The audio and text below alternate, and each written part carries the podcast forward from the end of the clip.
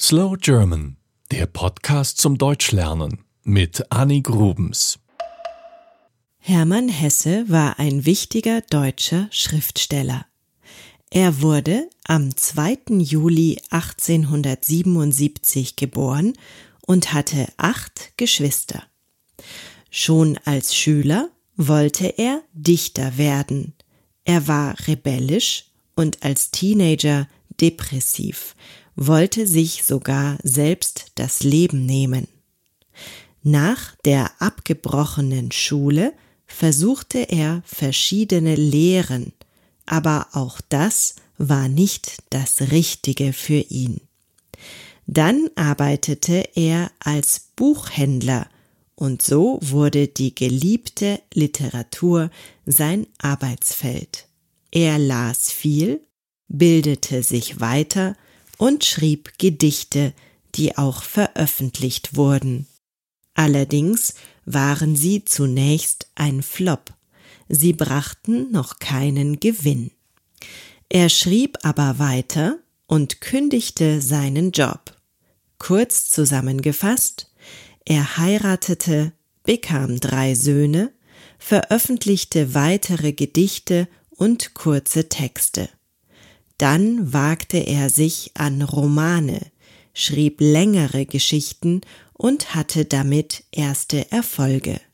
Mit einem Freund reiste er nach Indien und 1922 erschien sein Roman Siddhartha.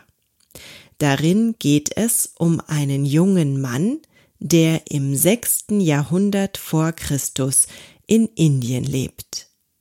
Noch heute wird dieser Roman von vielen gelesen, vor allem von jenen, die auf der Sinnsuche sind. In der Schule lesen die deutschen Jugendlichen aber oft ein anderes Buch von Hesse, und zwar Der Steppenwolf. Es erschien 1927, handelt von Harry Haller und ist eine Gesellschaftskritik. Parallelen zum Leben von Hesse sind im Steppenwolf nicht zufällig, sondern auffällig. Das Buch wurde ein internationaler Bestseller.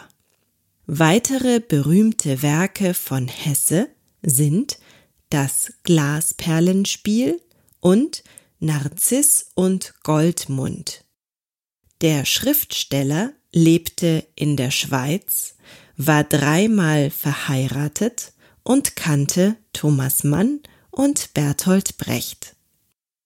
1946 bekam er den Nobelpreis für Literatur.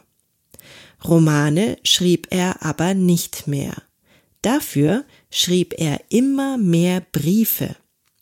35.000 Briefe soll er bekommen haben, und mindestens die Hälfte davon soll er auch selber beantwortet haben. 1962 starb Hesse an einem Schlaganfall. Er litt schon länger an Leukämie, lange ohne es zu wissen. Bis heute bleiben seine Bücher wichtig. 120 Millionen wurden weltweit verkauft. Das war Slow German, der Podcast zum Deutschlernen mit Annie Grubens. Mehr gibt es auf www.slowgerman.com.